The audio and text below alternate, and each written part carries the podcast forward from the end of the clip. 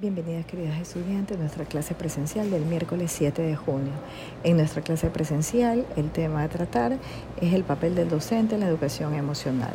Cómo el docente puede trabajar a través de diferentes estrategias y herramientas la educación emocional. Para esto estamos culminando la unidad número 2 con la construcción de la inteligencia emocional en la convivencia educativa.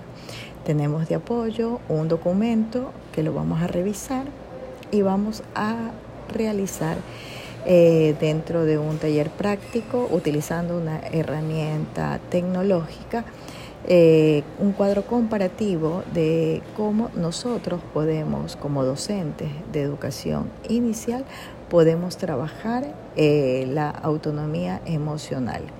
es necesario recopilar también un, la reconstrucción y la construcción de, de la autonomía emocional desde los más pequeños hasta los más grandes.